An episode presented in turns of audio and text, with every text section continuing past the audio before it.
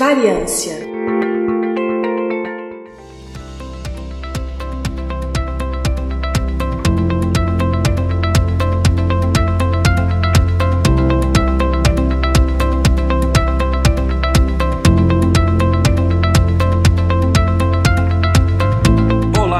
querido ouvinte do Bridem, aqui é Igor Alcântara e estamos começando mais um episódio do Variância. Para você que é novo no intervalo de confiança, o Variância é um spin-off do nosso programa que acontece uma vez por mês, onde a gente vai aprofundar mais sobre alguns assuntos. Normalmente são assuntos um pouco mais técnicos e normalmente gravados por uma pessoa. A gente tenta também, nem sempre a gente consegue, fazer episódios mais curtos. E vocês sabem que, apesar de a gente não se limitar hoje em dia apenas a esses assuntos, mas o intervalo de confiança, até o nome, né, meio que dá uma dica disso. Ele nasceu, quando ele nasceu em 2019, ele nasceu com uma intenção de ser principalmente um podcast que ele tinha um olhar sobre o mundo com a visão de, da estatística e da ciência de dados. Por isso a gente fala muito sobre estatística, sobre inteligência artificial, esses redes neurais, enfim, todos esses assuntos. Então, obviamente, a gente já falou muito sobre estatística, mas sobre sobre um modo muito específico da estatística, né? Um modo, digamos assim, clássico da estatística. A gente falou muito pouco sobre uma maneira diferente da estatística, né? De ver a estatística, de analisar a estatística,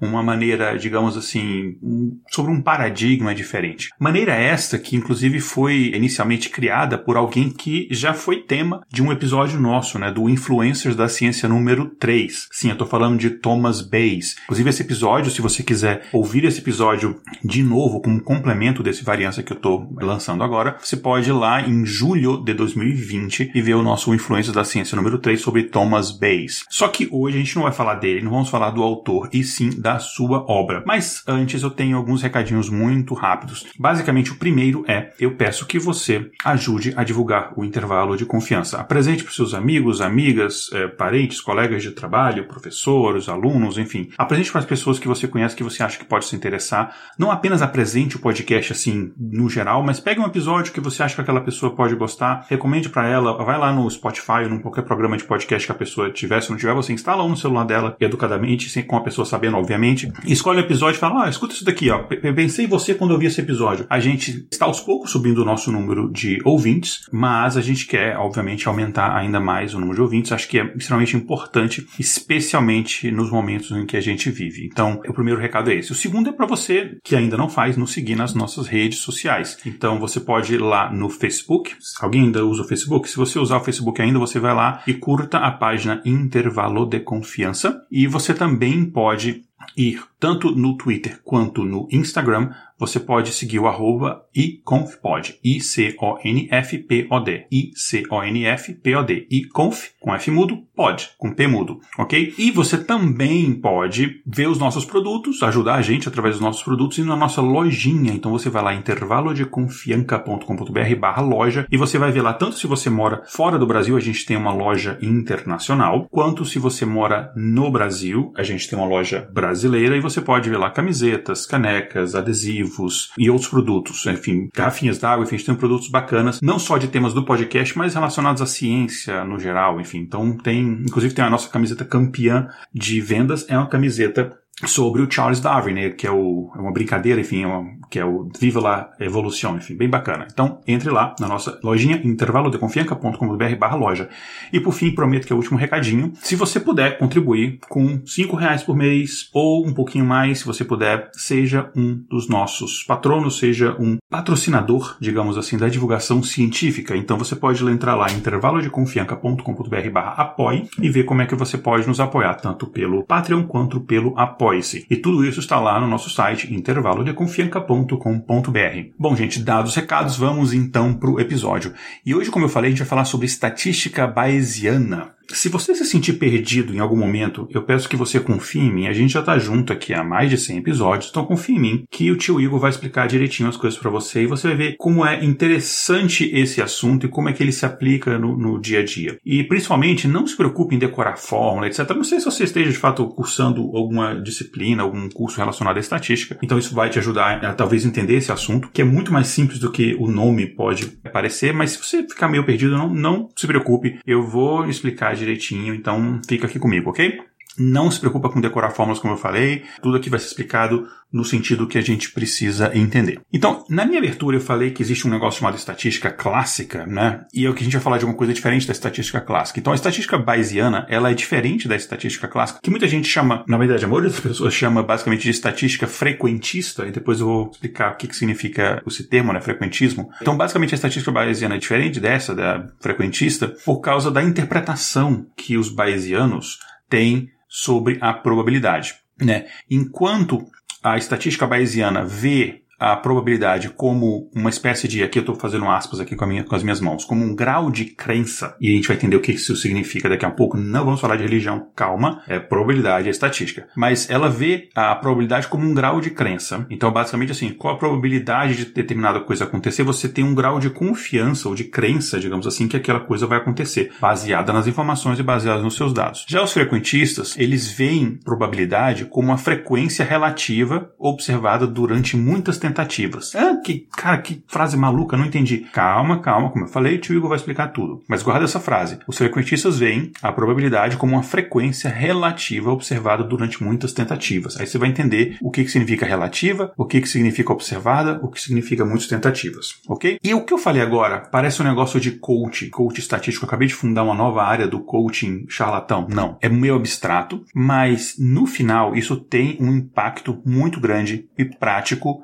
nos métodos que a gente utiliza na estatística, na ciência de dados no geral, né? Então, assim, a gente não é à toa que a gente chama essa visão frequentista como a estatística clássica. Ela é mais comum. Quando a gente fala em probabilidade, você estuda um pouquinho de probabilidade ali na escola, no ensino médio, ou mesmo na faculdade, é, se você tem umas nessa área um pouco mais, uh, digamos assim, básicas, é, basicamente é o que a gente estuda, é o, é o mais comum de fato, né? Boa parte das técnicas estatísticas que a gente tem, elas são dessa linha, digamos assim, de pensamento frequentista. Só que a gente tem outros métodos, né? Metodologias, algoritmos, é, inclusive modelos de, de, de, seja de classificação, seja modelos de inferência numérica, né? O que a gente chama de regressão, enfim, mais modernos que a gente usa uma abordagem mais bayesiana. E com resultados muito bons, normalmente melhores é, para alguns tipos de casos que a gente vai entender durante o episódio do que os frequentistas, né? Principalmente quando a gente não tem muitos dados para trabalhar, quando a gente tem a quantidade pequena de dados, pelo menos uma quantidade pequena de dados ou de informação no começo,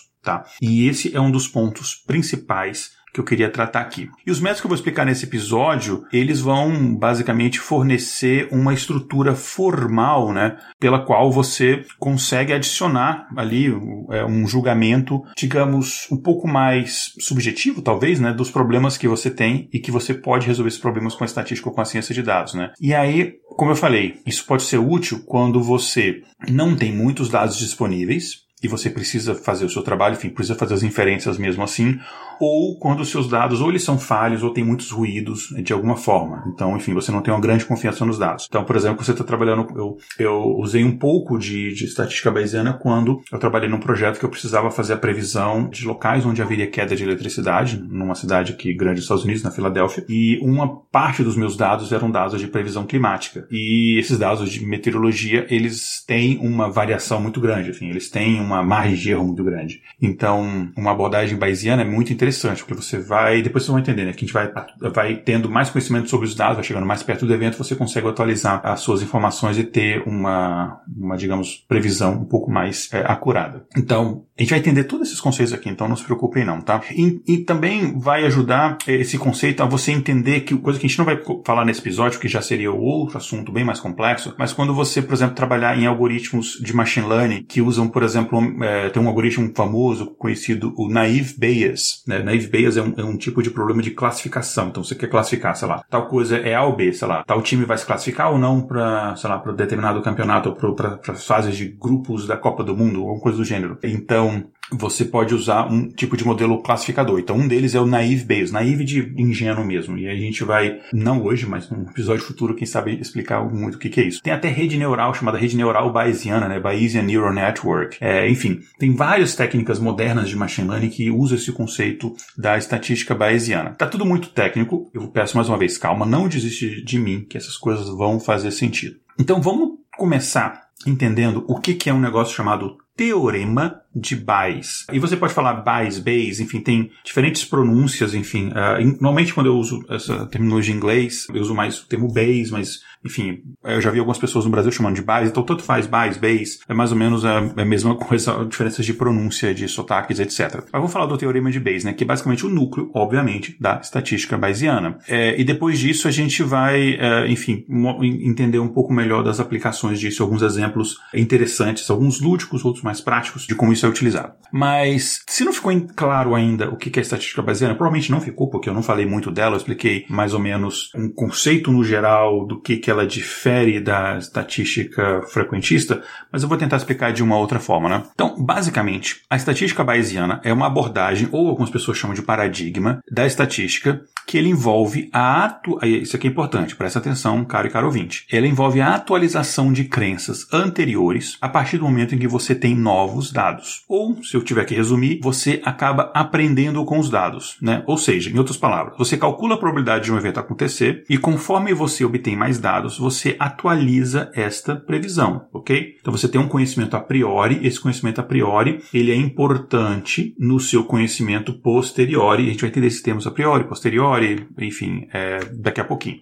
Então, à medida que você vai coletando mais dados, você vai atualizando o conhecimento que você tem e você vai atualizando, então, as suas, a sua, enfim, previsão, né? Os seus números, a sua probabilidade, né? Basicamente é isso. Essa perspectiva parece meio óbvio, mas ela é diferente, ela tem um contraste grande com aquela visão mais clássica frequentista, de que os dados, eles são realizações aleatórias, é de um processo governado por parâmetros que são normalmente fixos. Por exemplo, a chance de uma moeda, digamos, uma moeda honesta, uma moeda justa, cair cara ou coroa é 50%, certo? Dizer, 50% cara, 50% coroa. Então, esse é um parâmetro fixo, por exemplo, né? Por causa disso, essa linguagem probabilística clássica ou frequentista, ela representa é, essas quantidades basicamente aleatórias. Então, basicamente, tem essa diferença. E aí, para a gente entender isso, eu tenho que explicar um pouco melhor o que é essa visão clássica, para depois entender um pouco mais profundamente o teorema de Bayes. Mas antes, vamos pegar o nosso DeLorean, vamos pegar a nossa maquininha do tempo, vamos entender de onde é que veio isso. Né? É, o teorema de Bayes, né, ele foi desenvolvido pelo reverendo Thomas Bayes, mais uma vez, o, o assunto do nosso Influências da Ciência número 3, lançado lá em julho de 2020. E esse teorema foi desenvolvido lá por meados ali do século XVIII, mesmo que não na representação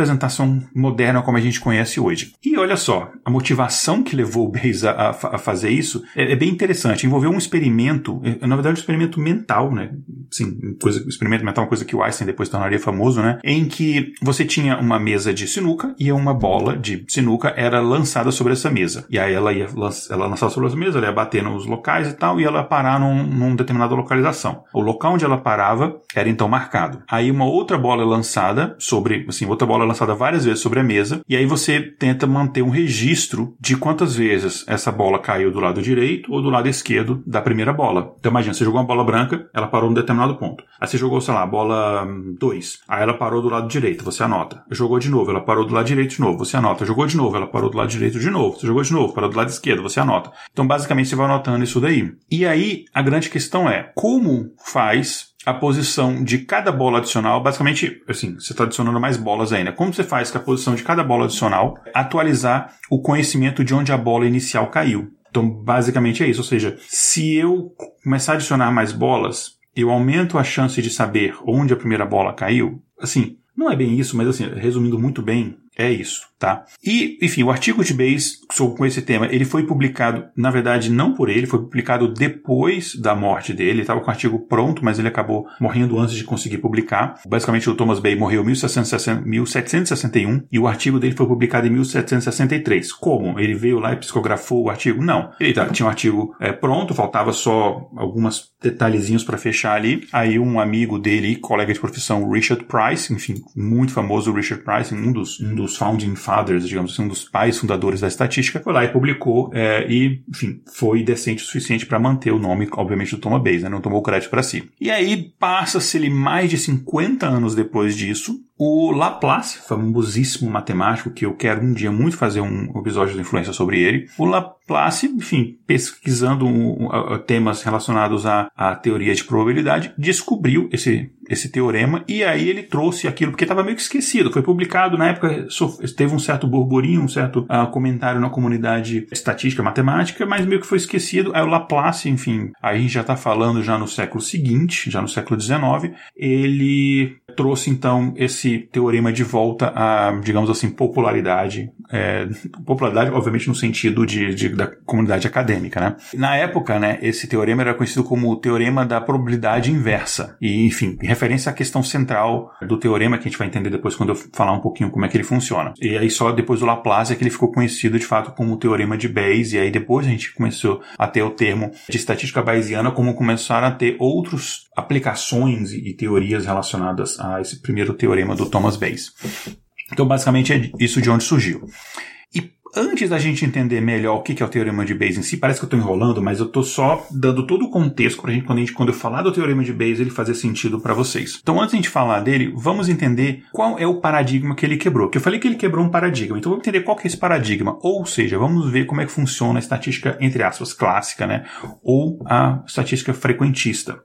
O frequentismo, é, ela, como eu falei, é a, a, técnica estatística inferencial, digamos, mais utilizada no mundo da estatística, obviamente. É, ela geralmente é a primeira escola de pensamento que uma pessoa que entra no mundo da estatística ela acaba encontrando, né? E basicamente ela testa se um evento, e esse evento a gente pode aqui chamar de hipótese, ele ocorre ou não. E não é apenas uma vez, porque se uma vez pode ser basicamente devido ao simples acaso, né? Ele testa isso ao longo de um, do prazo do experimento. Então, basicamente, o experimento vai ser repetido algumas vezes e no final você vê o resultado depois daquelas vezes. E esse é um ponto central da teoria frequentista. Então, aqui as distribuições de amostra, elas têm um tamanho fixo e esse é determinado pela pessoa que está conduzindo o experimento. E aí você vai repetindo esse experimento aquela quantidade fixa de vezes, só que é uma quantidade fixa de vezes. Você não consegue repetir um experimento infinitas vezes, né? Então, a gente costuma extrapolar dizendo que a tendência é que tal valor seja encontrado, mas é, é, você não consegue testar infinitas. Então, é como se, por exemplo, eu vou tomar, eu vou, vamos pegar um exemplo clássico, né? Eu vou pegar, sei lá, uma moeda, ela tem dois lados, cara e coroa, digamos que essa moeda é uma moeda ju, é, justa, né, honesta, ou seja, ela não tem nenhum truque que vai dar mais cara ou mais coroa. Eu pego essa moeda então, e aí eu, a, a, teoria diz que, né, a probabilidade de cair cara é de 50%, a probabilidade de cair coroa é 50%. Quer dizer que se eu jogar a moeda duas vezes, uma vez vai dar cara, uma vez vai dar coroa? Não. Mas quer dizer que quanto mais eu jogo essa moeda, ou seja, quanto mais eu repito esse experimento, mais próximo de 50% de cara e 50% de coroa eu vou chegar. Mas quanto mais eu repito, eu tenho que ter um determinado número de repetições. Eu tenho que definir isso. Eu, como experimentador, né, como pessoa que está controlando o experimento. Porque não tem como eu jogar moeda infinitas vezes, porque nunca vou parar, nunca vou ter um resultado, né, obviamente. Então,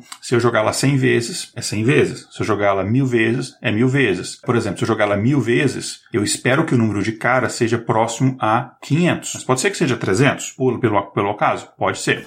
Tá? Mas vamos um pouco mais fundo né, na, na, teoria frequentista agora. Vamos pegar de novo a, a, teoria da moeda. Então, digamos que a probabilidade de eu tirar cara é de 50%. Só que uma coisa interessante é que quanto mais vezes eu jogo uma moeda, mais perto de 50% essa proporção chega. Isso é muito interessante. Se você jogar a moeda 10 vezes, pode ser que você não tenha 5 caras e 5 coroas. Pode ser que você tenha 8 caras e apenas 2 coroas. Mas se você joga, por exemplo, 50 vezes, Aí vai ser mais próximo. Se você joga 100 vezes, mais próximo de 50%. Se você joga mil vezes, vai ser muito próximo de 50%. E assim por diante. Só que olha só que interessante. Aqui a gente tem um problema. Essa probabilidade desejada ou teórica, digamos assim, de 50%, ela depende do número de vezes que o experimento é repetido. Ela depende muito do tamanho da amostra. Então, a chance de cair cara ou coroa é de 50%. Se você lançar muitas vezes, vai chegar próximo disso. Mas se você lançar cinco vezes, não. Você está entendendo? A probabilidade é essa, mas não quer dizer que vai ser observado. Não quer dizer que cinco vezes é um número. Vamos pegar seis vezes. Não quer dizer que vai ter três pares e três. Pode ser que tenha seis vezes coroa. E não quer dizer que você tenha uma habilidade excepcional de jogar moeda e cair sempre coroa. Não. É devido ao acaso,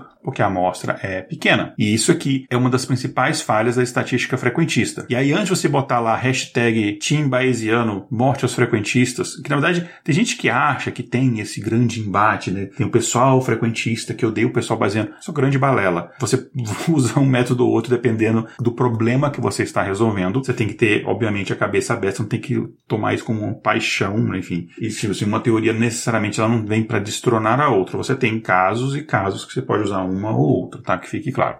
Enfim, no século XX, a gente viu a gente lembra assim que a teoria bayesiana ela vem do século XVIII, século XIX Laplace trouxe ela à tona e a popularidade, e o século XX a gente teve um aumento grande no uso da estatística frequentista e a gente usou ela em diversos modelos numéricos é, para, sei lá, verificar se uma amostra é diferente da outra, sei lá, uma amostra que tomou um medicamento uma amostra que não tomou, se um parâmetro é diferente o suficiente do outro para ser mantido no modelo, para ver se uma hipótese nula vai ser rejeitada ou não, enfim. A gente tem várias aplicações disso, né? A gente já viu algumas delas aqui nos programas. Só que elas têm uma falha de design e de interpretação que acabam gerando alguma, alguns certos problemas. E aqui eu vou citar alguns outros problemas aqui. Então vamos lá. Primeiro é, e se você não lembrar de algum desses temas que a gente está falando aqui, que a gente já citou em outros episódios, não se preocupe, eles não são tão importantes para esse episódio, tá? A gente tem um negócio chamado valor de P, e os valores de P medido em relação a uma, a uma estatística de amostra de tamanho fixo, ela vai depender, ela vai mudar de acordo com o tamanho da amostra. E isso é uma coisa que a gente é meio que óbvio quando você é estatístico,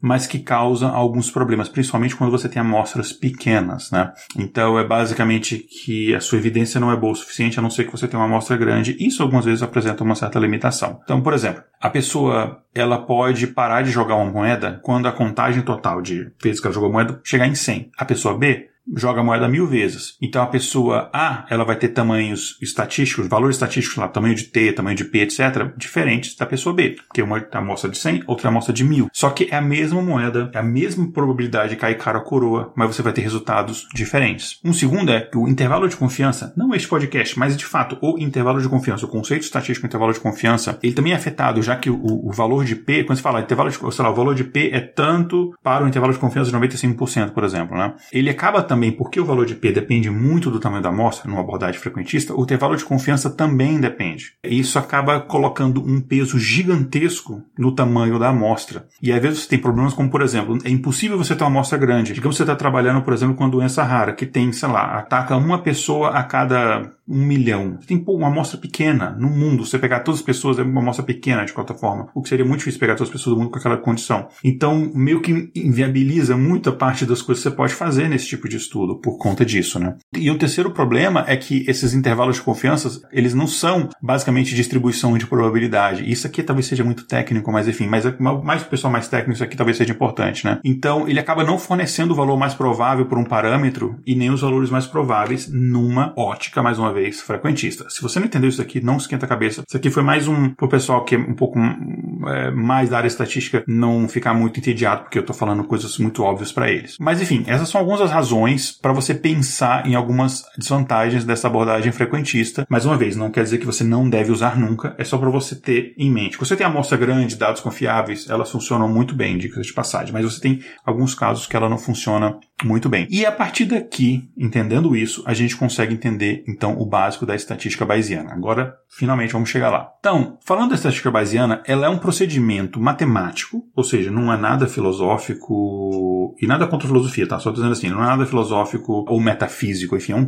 é uma coisa muito de hard science mesmo. É um procedimento matemático que ela aplica a probabilidade a problemas estatísticos, básico, como quase todo método estatístico. Então, basicamente, só que aqui é a, a, a, diferença, ela vai fornecer, ela é uma ferramenta que você consegue atualizar as suas crenças, na verdade, as suas evidências baseado na atualização uh, dos dados, né? Você, as suas crenças são atualizadas baseado em quanto, quanto mais ou mais precisos os seus dados são. Não faz nenhum sentido? Deixa eu dar um exemplo aqui. E esse exemplo aqui é um pequeno carinho a pessoas como eu, que são pessoas mais velhas. Então, você, se for mais velho, você vai lembrar, se você for mais velho e for fã de esportes, você vai lembrar que ali entre final dos anos 80 e começo dos anos 90, na Fórmula 1, o grande embate né, era entre os grandes campeões, o Ayrton Senna e o Alan Prost. Então, digamos que todos os campeonatos de Fórmula 1, que o Ayrton Senna e o Alain Prost batalharam um contra o outro, basicamente, só os dois ali, né, que foram basicamente ali de 88 a 91, né, a gente sabe que o Ayrton Senna venceu três campeonatos, o Alain Prost venceu um campeonato. Então, 88, 89, 90 91. Então, o Ayrton Senna ganhou 88, o Prost ganhou 90 e 89 e o Senna ganhou 90 e 91. Beleza. Com isso, né, tem, tem um placar de 3 a 1 até então pro Ayrton Senna, entre os dois ali, né, não tô contando o título que o Prost ganhou antes. Então, se eu tivesse que apontar um vencedor pro próximo campeonato, quem que ele seria? Provavelmente o Ayrton Senna. Ou mesmo se pegar uma dessas temporadas, pegar a temporada, sei lá, de 91, por exemplo, ou de 88, o Ayrton Senna ganhou, obviamente, mais corridas, que ele foi campeão.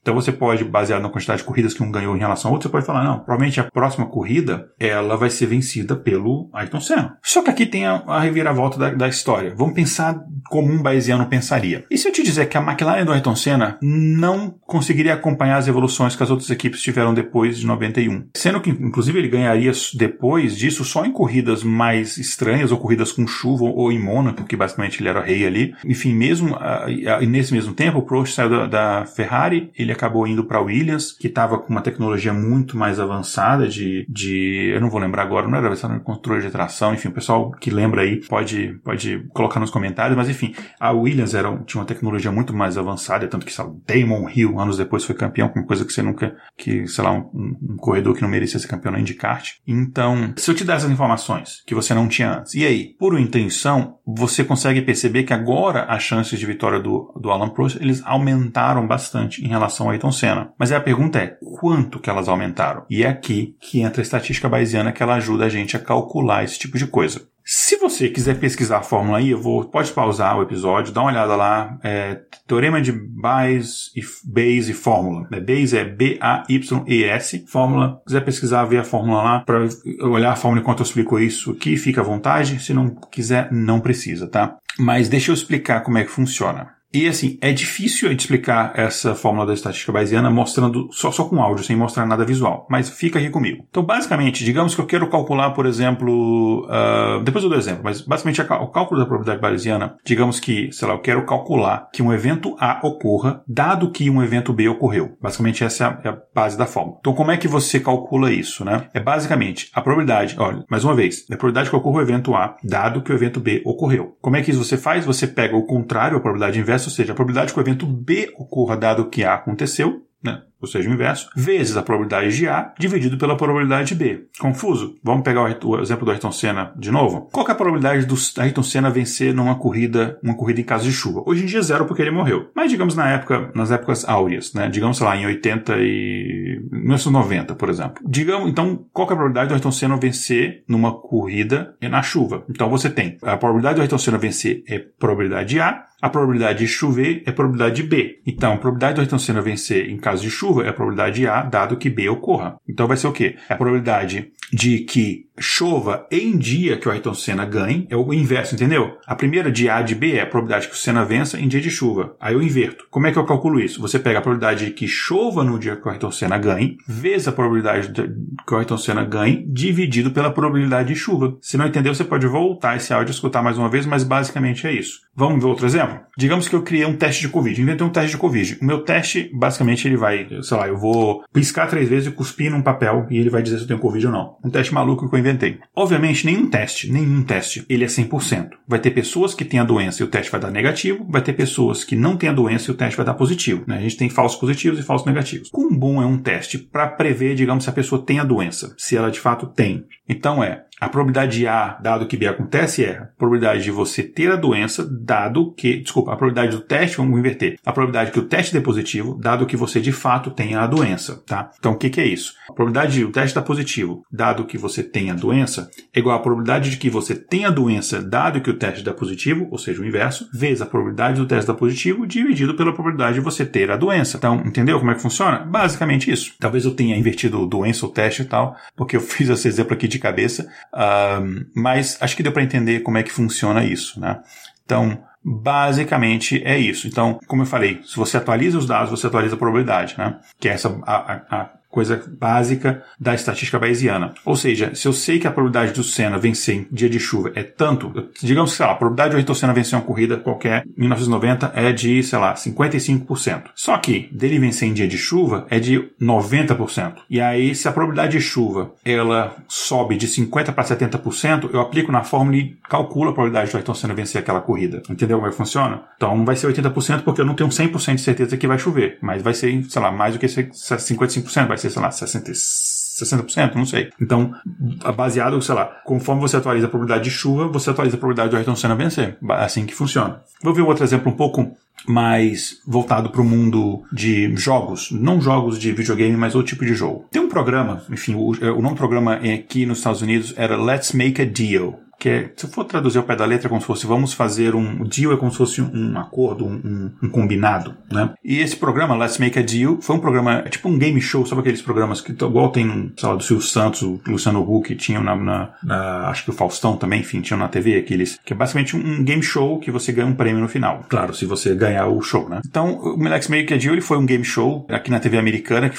começou ali nos anos 60 e foi muito famoso durante bastante tempo. E o primeiro apresentador, o nome dele era Monty Hall. Por isso que esse daqui é conhecido como o problema de Monty Hall tá? Esse problema estatístico. Que no Brasil a gente podia até, fica aqui a proposta, a gente podia chamar ele de o problema do Sérgio Malandro, e aí é glu glu, porque o Sérgio Malandro tinha um programa, tinha um quadro muito parecido com esse programa que era aquele Porta dos Desesperados, né? E aí, para quem é da época, vai lembrar do que eu tô falando. Então, basicamente, o programa, esse jogo, esse game show tinha o seguinte formato. Você tava ali, você participante, tá num palco, né? Você e o, o apresentador, o Sérgio Malandro, vamos, em vez de fazer o Monte Rock, ninguém conhece, vamos, digamos que você e o Sérgio Malandro, que sim, se você pensar você no palco, o Sérgio Malandro já me dá pesadelo pesadelos, mas imagina que tá você ou Sérgio Malandro no palco e tem três portas. Atrás de uma dessas portas está o prêmio, digamos um carro, e nas outras duas está o não prêmio, que é, sei lá, uma cabra. No caso do Monte Hall é uma cabra, acho que é uma cabra. Então você tem uma porta é o que você quer, é o prêmio, e nas outras duas portas tem uma cabra. Você não sabe o que tem nas portas, obviamente. Então o jogo é o seguinte, você escolhe uma das portas. Digamos que, sei lá, eu escolhi a porta 1. Aí o apresentador, ele vai lá e ele abre uma das portas que você não escolheu. E ele mostra para você, ó, oh, tá aqui tem uma cabra. E daí sobram duas portas, a que você escolheu e a outra porta que ele não abriu. Então vamos fazer o seguinte, digamos que você escolheu a porta 1, aí o apresentador foi lá abriu a porta 3, tem uma cabra. Ou seja, restaram a porta 1 e 2. Aí ele pergunta, você quer mudar? E às vezes ele faz o seguinte, ó, se você mudar agora, eu te dou não sei o que lá, vou te dar um, sei lá, eu te dou mil dólares ou mil reais, alguma coisa assim. Ele tentava negociar com você. E aí a grande questão, o grande dilema do programa, e claro, ele tinha tinha todo aquele mise-en-scène, toda aquela coisinha aqui. Aí a plateia, ele perguntava pra plateia, você acha que ele deve mudar ou não? Aí tinha, ele, a pessoa sempre levava um convidado, sei lá, você levava, sei lá, sua, seu esposo, ou marido, ou, sei lá, mãe, pai, você levava alguém e a pessoa falava, ah, eu acho que ele tem que mudar, eu acho que não, não sei o quê. E a princípio, você pensa assim, cara, tanto faz eu mudar ou não, né? Porque a probabilidade da porta, né? Eu tenho duas portas, então a probabilidade de, de eu estar com um carro é 50%, então tanto faz eu mudar ou não. Só que aí que gerou muito furor, que tem um artigo publicado é, alguns anos depois, falando: não, tem diferença sim, mudar ou não mudar, não é 50%. E isso criou um, um, um grande agito na comunidade científica. Como assim? Não sei o quê.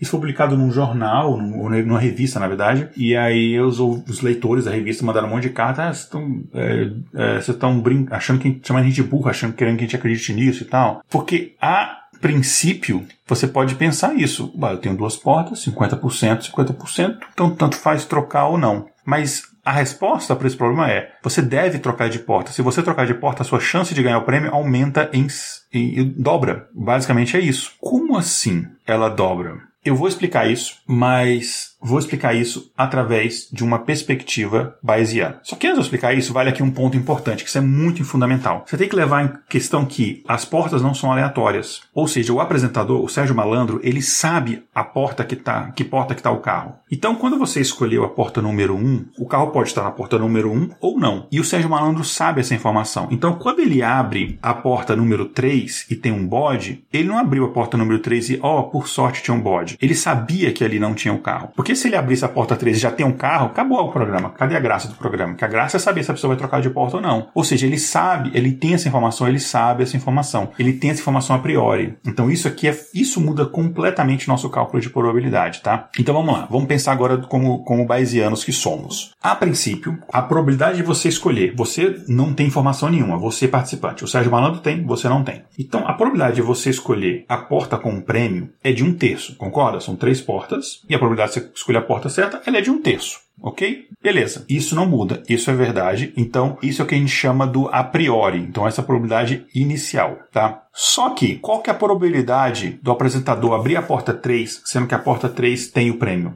Zero. Por quê? Porque ele tem essa informação, ele sabe. Então a probabilidade para o apresentador ela vai ser sempre de abrir a porta errada é sempre zero, porque ele vai abrir a porta que não tem o prêmio, ele porque ele sabe essa informação. Se ele escolhesse a porta 2 e 3 aleatoriamente, então de fato no final tanto faz, mas ele não escolheu aleatoriamente, tá? Então como eu, o carro pode estar ou na porta 1 ou na porta 2, na porta que você tem ou na porta que você não tem, o apresentador ele abre a que ele sabe que não tem um prêmio. E é aqui que tem a diferença, como eu falei. Então vamos lá. A partir do momento em que antes, vamos lá, tem o primeiro estágio, o jogo começou a probabilidade de o prêmio estar em qualquer uma das portas é de um terço. Você escolheu a porta 1. Essa probabilidade manteve-se um terço. O apresentador vai e abriu a porta 3. Aí, depois que ele abriu a porta 3, a gente atualiza os nossos dados. Qual que é a probabilidade agora? A probabilidade do prêmio estar na porta 3 é qual? É zero, porque a gente sabe que não está lá, porque eu vi que tem um bode na porta 3 já. O apresentador abriu ela para mim. E as outras duas portas? Pensa bem, a probabilidade do prêmio estar na porta 1 é a mesma do prêmio está na porta 2? Não. Por quê? Porque o apresentador, ele não pode abrir a porta que você está. Então ele tem duas opções. Ele vai abrir a porta 2 ou ele vai abrir a porta 3. Ele sabe onde está. Ou seja, a partir do momento que ele eliminou uma porta que não tem o prêmio, ele não pode abrir a sua porta. Você aplicando isso na equação do base, ou seja, é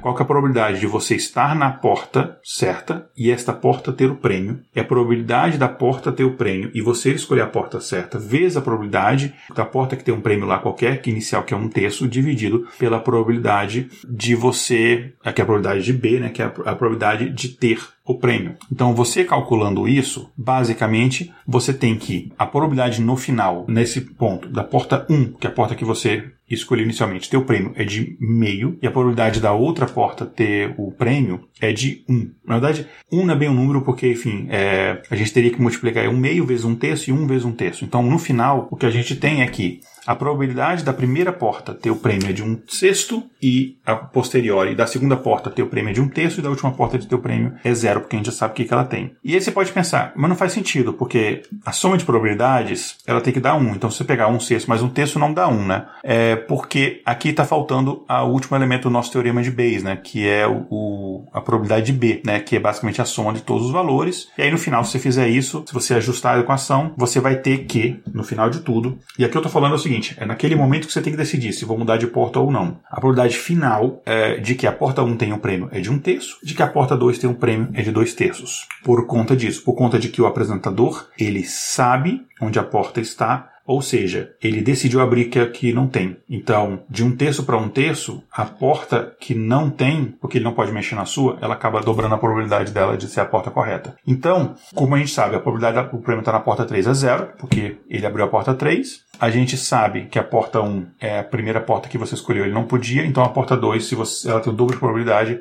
por conta disso. Sempre quando o apresentador perguntar, você muda de porta, você deveria mudar, porque você aumenta a sua chance no dobro. Não, é quer dizer que você vai ganhar sempre, mas enfim, é isso. Você não vai ganhar sempre porque, assim, a primeira escolha é sempre sua, né? Confuso pra caramba? Pois é. Pesquisa, é porque é muito difícil, é muito fácil explicar isso se eu tivesse aqui uma, uma o visual explicar para vocês todas as equações passo a passo. Mas pesquisa pelo problema de Monty Hall. Monty Hall é M-O-N-T-Y. Hall é H-A-L-L. Pesquisa para o problema de Monty Hall. A gente falou no, no, no, programa de, sobre dados e esportes, que a gente fala um pouco de probabilidade e eu explico isso um pouco melhor. E aí dá para entender isso um pouco melhor. Mas isso é uma aplicação clássica de como é que você atualiza informações, ou seja, abrir uma porta, atualizei os, todos os dados que eu tenho, então já sei que não tenho na porta 3, você usa a estatística bayesiana para poder tomar uma decisão. E como é que eu uso, quando é né, que a gente usa na prática a estatística bayesiana, além desses exemplos aqui. Basicamente, assim, se eu for simplificar, em qualquer área que você tenha muitos dados que não são confiáveis, ou muito heterogêneos, ou cheios de ruídos, ou onde você tem uma quantidade pequena de dados ou você tem muita incerteza sobre esses dados. Então, você tem áreas, por exemplo, hoje, como comércio eletrônico, seguros, finanças, saúde, são áreas que a gente usa bastante estatística bayesiana, né? E aí, um dos exemplos mais interessantes de uso da teoria bayesiana são o que a gente chama de modelos hierárquicos, né? Você pode usar para modelar, por exemplo, sistemas complexos com independências. Então, Você pega, por exemplo, comportamentos individuais, mas você pode agrupar esses comportamentos individuais em determinados clusters, determinados grupos, e um vai acabar influenciando no outro. Então, a partir do momento que você atualiza, ou você sabe a probabilidade de determinado grupo individual acontecer, você atualiza a probabilidade do evento de um determinado cluster acontecer. Confuso? Deixa eu dar um exemplo. Vamos pensar que a gente está pensando no modelo de precificação de imóvel. Você quer colocar um preço no imóvel, digamos que você está vendendo um imóvel, né? Você quer botar um preço que não seja muito caro, que se demore muito tempo para vender, e aí ele fica parado, o tempo é prejuízo para você, e muito barato que você deixe de ganhar dinheiro. Então você tem que botar num valor que seja o ideal, que você ele fique um tempo pequeno no mercado e você venda no máximo preço possível, beleza? Ou mesmo, sei lá, preço de seguro. Você não quer botar um preço de um seguro muito alto, que as pessoas não paguem seu seguro, mas nem muito baixo que você tenha prejuízo. Então, são coisas que a gente consegue utilizar. Em ambos os vamos pegar nesse preço de imóveis, por exemplo. Você tem, sei lá, apartamentos ou lojas que estão em bairros. E esses bairros estão dentro de outras regiões maiores. E essas regiões maiores, sei lá, Zona Sul, Leste, e essas regiões maiores estão dentro de cidades, que estão dentro de regiões metropolitanas, que estão dentro de estados, que estão dentro de países. Então, um valor de um acaba influenciando o outro. Então, por exemplo, um, um, apartamento médio no Guará é diferente do apartamento médio em Taguatinga, que é muito diferente do apartamento médio da Asa Sul. Mas dois apartamentos na Asa Sul, eles podem ter preços semelhantes. Mas um apartamento na Asa Sul, num prédio de três andares, pode ter um preço diferente do apartamento da Asa Sul, num prédio de seis andares com elevador. Então, isso é um sistema que a gente chama de hierárquico, que você tem a coisa do, da quadra. Vamos pensar aqui, estou falando de uma lógica meio de Brasília, mas você pode colocar para qualquer cidade. Tem essa quadra, né? Enfim, e aí você tem um preço mais ou menos médio dali, então mais ou menos você tem uma noção, mas você isso aí também está influenciado pelo preço das quadras vizinhas de toda aquela região, enfim, que sei lá, eu quero um apartamento na Asa Sul, mas o meu apartamento, o quanto que eu vou pagar no seu apartamento vai ser influenciado pelo preço dos outros apartamentos, mas também vai ser influenciado pelos outros bairros e esse tipo de influência ela meio que é interdependente, então eles não são completamente dependentes, né? Então basicamente isso é um modelo hierárquico que a gente usa uma abordagem bayesiana para modelar esse tipo de, de, de modelo estatístico, né? É, e, e são bastante complexos esses modelos, porque você tem influência de uma região ou de outra, a região é próxima, mas são muito diferentes, e aí as pessoas não querem morar numa região ou outra, então tem várias questões que você tem que modelar a hierarquia corretamente, mas a, a, estatística bayesiana ela consegue te modelar essa interdependência porque ela tem esse princípio de que a informação de um, um indivíduo ela pode influenciar na informação do grupo, né, ou de outro indivíduo. Ou, mas também você pode usar ele para determinar preços de produtos em geral, não só de apartamentos, né, com base, sei lá, de informações você tem de preço de varejo, de atacado, tamanho do, de, de, um determinado fatia de mercado, participação no, uh, no mercado em determinada região, etc. Você pode usar métodos bayesianos trazendo também é, para o desenvolvimento de novos produtos. Né? Você pode, por exemplo, olhar para o risco de um projeto pensando nas incertezas ou determinando se esse projeto vale a pena. Você pode, é, por exemplo, né, vou dar um exemplo aqui, a empresa é, Wayfair, que é uma empresa que tem nos Estados Unidos aqui, que eles vendem basicamente móveis online, né? Assim, não é que o móvel é online, né? Mas você compra online os móveis, né? Eles não têm loja física. Eles desenvolveram um sistema bayesiano deles que ajuda os clientes a ter uma experiência de compra ideal, né? E personalizada, muito baseado nisso. É, então você tem uma conta e toda a sua experiência no site deles, e mesmo que você recebe no, no, na, de recomendação nos e-mails e tal, é muito baseado na experiência que você teve, no que você pesquisou. Eles usam a estatística bayesiana para isso daí. E mesmo gigantes de compras online, como a Amazon, por exemplo, eles usam essas classificações bayesianas para aparecer as recomendações de produtos, elas serem muito voltadas baseado no que você está mais provável de comprar. Ou seja, se você pesquisar pelo mesmo, pelo mesmo tipo de coisa, sei lá, eu estava pesquisando hoje sobre filtros de aquário. Né? Para quem não sabe, eu gosto muito de aquário, eu tenho alguns aquários em casa. E aí, o, eu, aquela palavra-chave que eu pesquisei apareceria resultados diferentes se outra pessoa na mesma cidade que eu pesquisasse a mesma coisa, porque a gente tem interesses diferentes e eles usam estatística bayesiana para isso, né? Outra aplicação também é no marketing, né? Decisões de marketing, a gente tem várias maneiras. O mais comum é que o pessoal testa um monte de coisa completamente na, na louca e aí vê se alguma funciona e aí beleza. Outras pessoas mais espertas usam método bayesiano para analisar, por exemplo, campanhas anteriores é, e atualiza baseado em informações do marketing, do, da, da, campanha atual de marketing para melhorar as campanhas que estão acontecendo ou mesmo criar campanhas novas. Você pode usar abordagens bayesianas do famoso teste AB é, para você, sei lá, brincar com um, estratégia de e-mail, design de site e diversas outras coisas. Pesquisa de mercado também pode se beneficiar com a abordagem bayesiana quando você examina prováveis insights para você atingir o determinado público que você quer atingir corrigir, né? Também mercado de ações, né? Você fazer previsões baseadas em tendências, é isso é muito comum e você usa a estatística bayesiana para ficar atualizando essas, essas tendências. E isso é uma coisa que ficou muito os modelos bayesianos, eles foram os que melhor se comportaram no mercado de ações quando você tem situações como, por exemplo, uma pandemia de Covid que muda, você tem informações novas que você não tinha até antes, né? Porque a gente não tinha informações de pandemias, que a nossa última pandemia a gente tem há muitos anos atrás, antes esses modelos computacionais é, existirem. A gente pode usar também para previsão do tempo, ou estatísticas baseadas que usam dados de previsão do tempo, ou mesmo risco do paciente desenvolver uma doença. Existe muito modelo bayesiano baseado nisso. Sei lá, meu probabilidade de eu desenvolver diabetes daqui a cinco anos baseado na, sei lá, no meu histórico, se eu fumo, se eu pratico exercício, no meu uh, ah, IMC, enfim, diversas outras questões na minha dieta, etc. Ou na minha é, etnia, onde eu moro, é, minha renda, etc. Então você pode usar modelos bayesianos também, até mesmo para fazer diagnósticos é, médicos, né? Ou para prever o prognóstico de determinada doença. Enfim, tem inúmeras aplicações da metodologia bayesiana. Mas eu espero que com esse episódio, que já está bastante longo, tenha ficado claro quando é que a gente usa isso, beleza? E se ficou alguma dúvida, conversa com a gente nas redes sociais. Se você gostou do episódio, divulgue para outras pessoas. Desculpa se ele ficou muito técnico em alguns pontos, eu tentei não deixar ele muito técnico, mas a gente sempre tem a desvantagem de apenas áudio aqui, mas espero que é, tenha ficado legal. A ideia não era dar uma aula, mas era mais bater um papo sobre é, estatística bayesiana. Tudo bem? Então, como eu falei no começo, meu nome é Igor Alcântara. Vocês me encontram sempre aqui no intervalo de confiança, também no meu site, o. Mais uma vez, não esqueça de nos apoiar. Visite o nosso site intervalodeconfianca.com.br para mais informações sobre o nosso projeto. Gente, um grande abraço, até o próximo episódio. it all.